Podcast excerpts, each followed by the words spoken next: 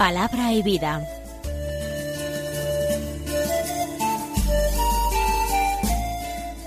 Con el padre Manuel Horta, desde Sevilla.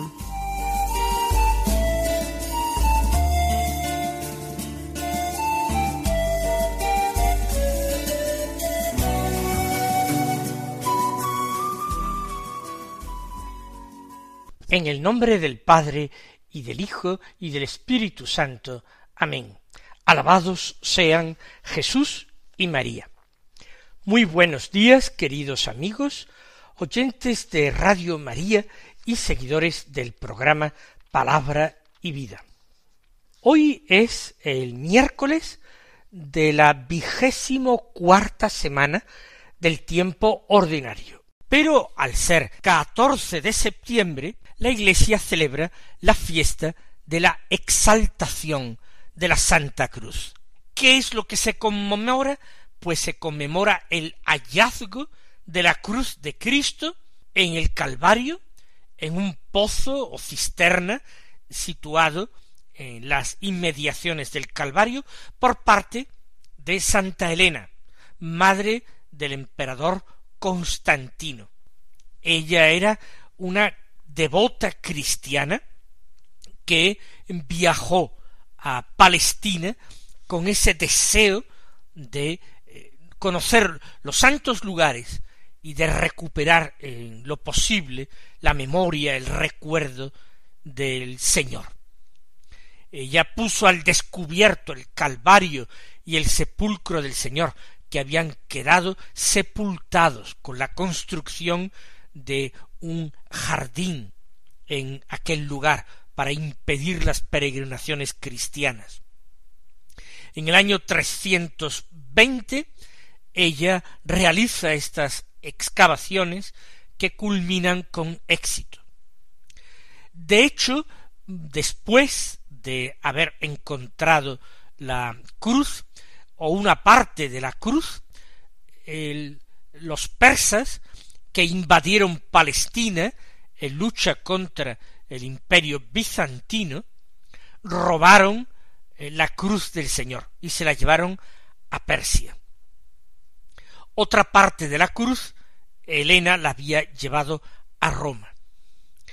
Posteriormente, otro emperador, el emperador Heraclio, emperador del imperio romano oriental, del imperio bizantino, recuperó la cruz derrotando a los persas en el año 614 y la devolvió a Jerusalén. Esta es la fiesta que se conmemora. Veneramos hoy la cruz gloriosa. Una cruz de la que ya no pende el crucificado, que vive y reina por los siglos de los siglos, inmortal y glorioso. Veneramos la cruz, símbolo de la victoria de Cristo, símbolo de su triunfo sobre el pecado y la muerte, signo para los cristianos, ya para siempre, signo de identificación que habla de amor y de entrega a la voluntad del Padre. Hay, por tanto, lecturas propias para la fiesta. Comencemos por el Santo Evangelio. Es de San Juan. Hoy dejamos la lectura continuada. Del capítulo tercero, los versículos trece al diecisiete, que dicen así. En aquel tiempo dijo Jesús a Nicodemo, Nadie ha subido al cielo sino el que bajó del cielo, el Hijo del hombre. Lo mismo que Moisés elevó la serpiente en el desierto, así tiene que ser elevado el Hijo del hombre, para que todo el que cree en él tenga vida eterna. Porque tanto amó Dios al mundo que entregó a su Hijo unigénito, para que todo el que cree en él no perezca, sino que tenga vida eterna. Porque Dios no envió a su Hijo al mundo para juzgar al mundo, sino para que el mundo se salve por él. El que cree en él no será juzgado. El que no cree ya está juzgado porque no ha creído en el nombre del unigénito de Dios. Eh, recordemos el contexto de estas palabras evangélicas que hemos escuchado. Es la visita nocturna que realiza aquel Sanedrita, aquel miembro del Sanedrín, de noche a Jesús, para interrogarle acerca de su doctrina, porque ciertamente él se siente fuertemente atraído por la persona y la enseñanza de Jesús, pero tiene muchísimas dudas. Y por otra parte, sus compañeros del Sanedrín y doctores de la ley están totalmente en contra de Jesús, incluso ya empiezan a eh, realizar complots contra él. Así pues, por cobardía, por no demostrar en público un interés por Jesús, va a verle de noche. Pero ahora, después de unas primeras preguntas y respuestas, es Jesús quien toma la palabra para concluir esta eh, entrevista con una importantísima enseñanza. Le dice Jesús, Nadie ha subido al cielo sino el que bajó del cielo, el Hijo del Hombre. ¿Qué importancia tiene esta aclaración del Señor? Muy sencilla. Sorprendía de Jesús que hablara con tanta autoridad, es decir, con tanta competencia, unida a una seguridad en lo que estaba diciendo. Jesús habla y enseña de una manera muy distinta a los colegas de Nicodemo. ¿De dónde sale esta seguridad, esta competencia? Porque Jesús está investido de semejante autoridad. Ya el Señor ha dado la respuesta. Invita a Nicodemo a mirar hacia arriba. Evidentemente esto tuvo que llenar a Nicodemo, en primer lugar, de sorpresa, de desconcierto, pero después, estoy seguro, lo tuvo que llenar de un reverencial temor. ¿Con quién estoy hablando. No estoy hablando con un hombre cualquiera, no estoy hablando simplemente con el mejor maestro de la ley en Israel, no estoy hablando siquiera con un gran profeta, estoy hablando con alguien que es más que profeta. Por eso digo, Jesús señala al cielo. Nadie ha subido al cielo sino el que bajó del cielo. Nadie ha subido al cielo para hablar del cielo, para explicarnos cosas de Dios que mora en el cielo. Nadie lo ha hecho sino uno solamente. ¿Quién es ese uno? El que bajó del cielo. Los grandes profetas de Israel, ni Elías ni Eliseo, ni Isaías ni Jeremías, ni ninguno de los otros, había bajado del cielo, habían sido llamados por Dios eh, desde sus distintas ocupaciones o situaciones familiares, con distintas misiones, con distintos mensajes, pero ninguno de ellos había venido del cielo. Elías era eh, el de Tisbe, de Galaad, Elías el Tesbita, y así son los distintos profetas, procedentes de uno u otro lugar. Nadie ha subido al cielo, sino el único que ha bajado del cielo y puede hablar con autoridad de lo que ha visto. La enseñanza del Hijo del Hombre no es una enseñanza especulativa, ni teórica, ni ha leído eso en ningún libro, ni conoce una profecía particular que haya sido desconocida hasta ese momento para los hombres.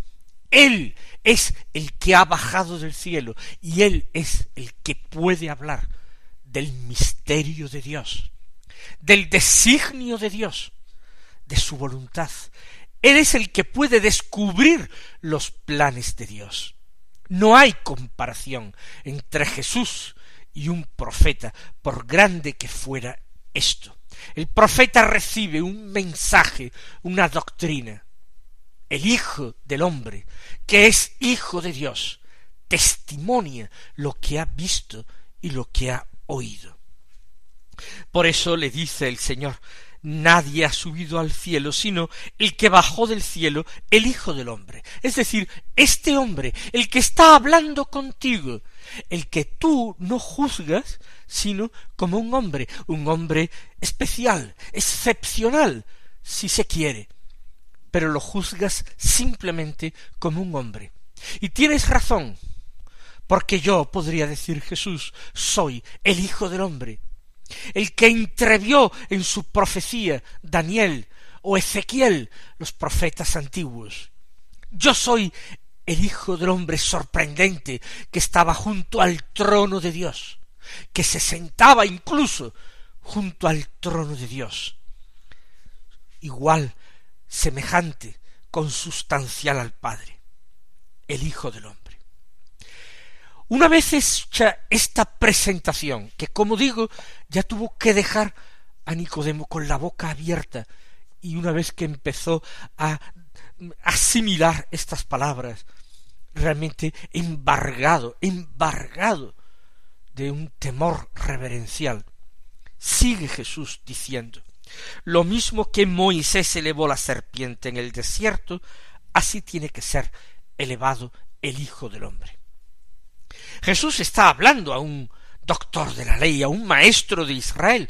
Por tanto, conocía perfectamente lo que había ocurrido en el desierto, cuando aquella verdadera plaga de serpientes venenosas que había sido enviada contra el pueblo de Israel y mordían y hacían sufrir lo indecible a los israelitas en el desierto, porque les inoculaban un veneno.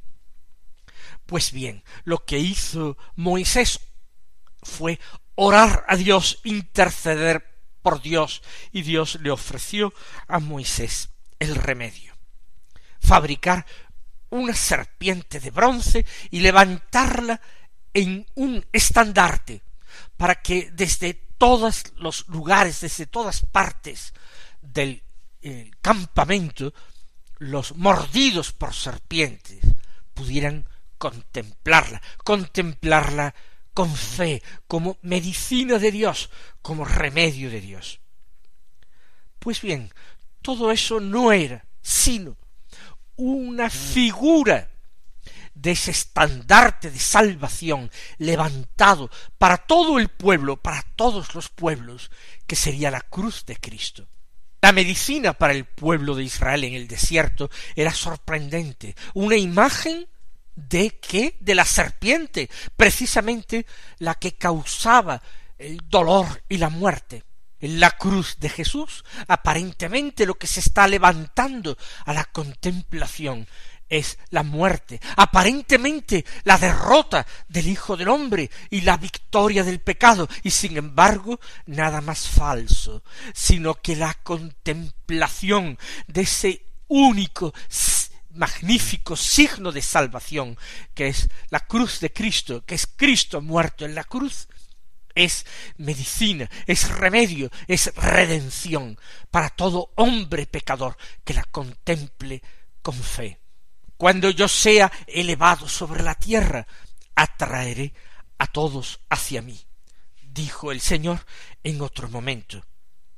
Aquí dice lo mismo que Moisés hizo esto, levantar la serpiente en el desierto, así el Hijo del Hombre tiene que ser elevado sobre la tierra.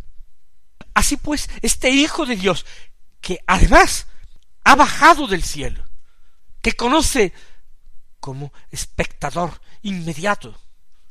Lo que se oculta a los hombres, que es el mismo rostro de Dios, el rostro del Padre que él como hijo contempla desde la eternidad. Pues él tiene sorpresa todavía más grande para Nicodemo que ser elevado sobre la tierra, y hay una alusión muy clara a esa muerte que iba a sufrir. Por desgracia, los israelitas habían sido castigados con frecuencia por los romanos, con la espantosa muerte, la espantosa tortura de la crucifixión. No se aplicaba a los ciudadanos romanos, no se aplicaba a aquellos que habían conseguido ese privilegio, ese estatus legal particular de ciudadano romano. Pero los miembros de pueblos extranjeros, sometidos, invadidos por Roma, podían recibir ese castigo espantoso con un carácter ejemplar. Los levantaban sobre la tierra para aterrorizar a sus conciudadanos y para que viesen cómo se las gastaba el imperio romano con los delincuentes, con los traidores, con todos aquellos que supusieran un peligro para su dominio, para su gobierno.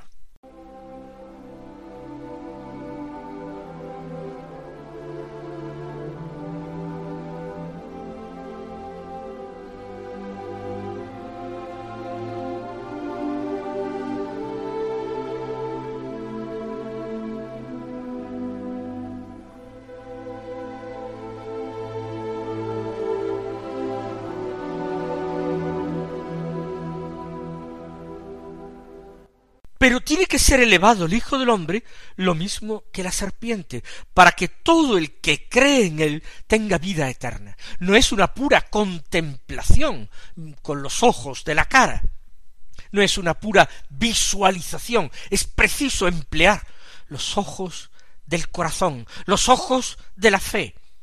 El que crea en él, a pesar de que contemple aparentemente la derrota de Dios, ese que se fíe de Dios alcance vida eterna. Él viene a pagar por todos los pecados de los hombres de todas las épocas, los pecados más espantosos. Sólo habrá un pecado que no pueda perdonarse, y es la negativa a creer en la salvación de Dios. La ah, creencia de que la doctrina de Jesús no es la enseñanza de Dios, sino más bien eh, argumentos del diablo. Ese es el pecado contra el espíritu. Ese, por su propia esencia, no puede tener perdón, porque consiste precisamente en cerrarse a la salvación. Aquí viene Jesús como la víctima perfecta para ofrecerse por la salvación de todos y como el Hijo del Hombre es al mismo tiempo el Hijo único y amado de Dios. Él puede redimir el pecado de todos, porque su sacrificio, en obediencia al Padre, por amor al Padre y a sus hermanos los hombres, Hijo de hombre, es de un mérito, de un valor infinito. Por tanto, el sacrificio de Cristo en la cruz eso que hoy nosotros celebramos tiene un valor redentor inagotable. Por grandes, gravísimos que sean los pecados de los hombres, por muchos que hayan sido los hombres que han vivido a lo largo de la historia, desde Adán hasta el último que vivirá en esta tierra, todos ellos han quedado redimidos por Cristo. Sólo es necesario contemplar al crucificado con una mirada llena de fe y de amor. Todo el que cree en él tenga vida eterna, todo el que lo mire con fe, como a la serpiente en el desierto, quede salvado. Y sigue explicando Jesús a aquel desconcertado maestro, porque tanto amó Dios al mundo que entregó a su Hijo unigénito, para que todo el que cree en él no perezca, sino que tenga vida eterna.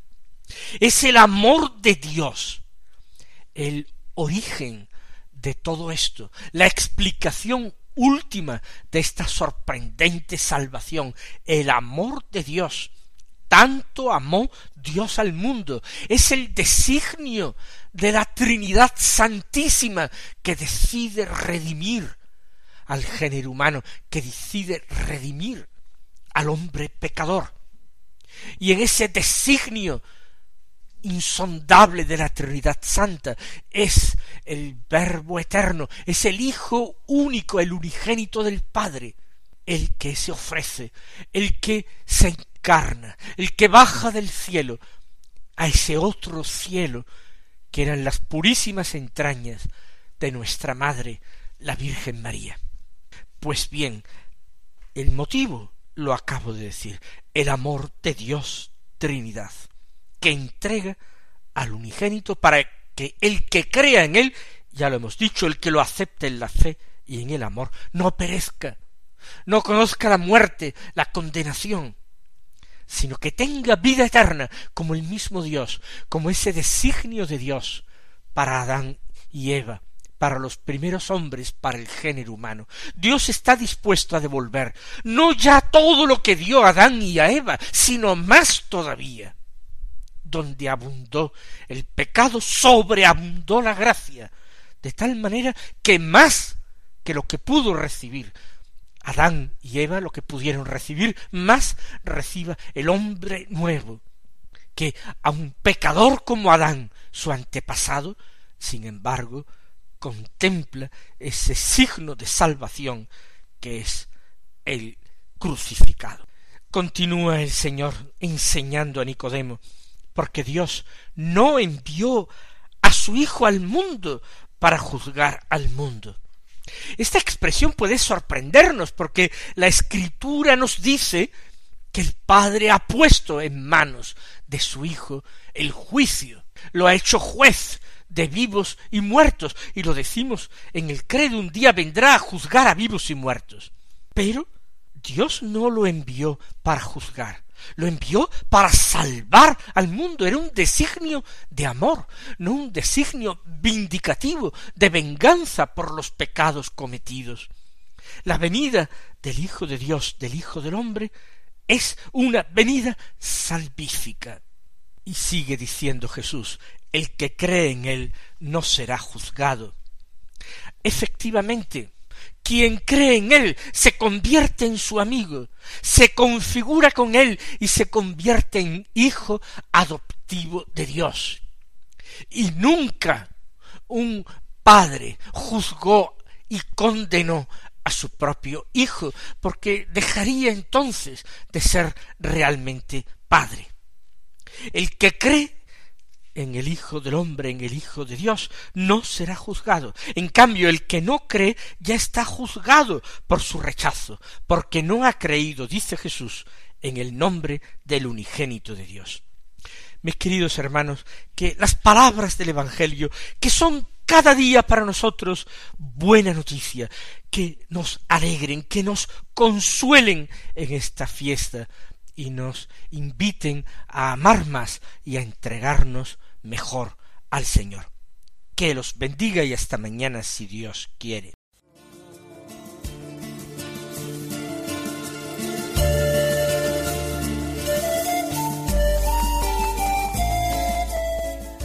Concluye Palabra y Vida, un programa dirigido desde Sevilla por el Padre Manuel Horta.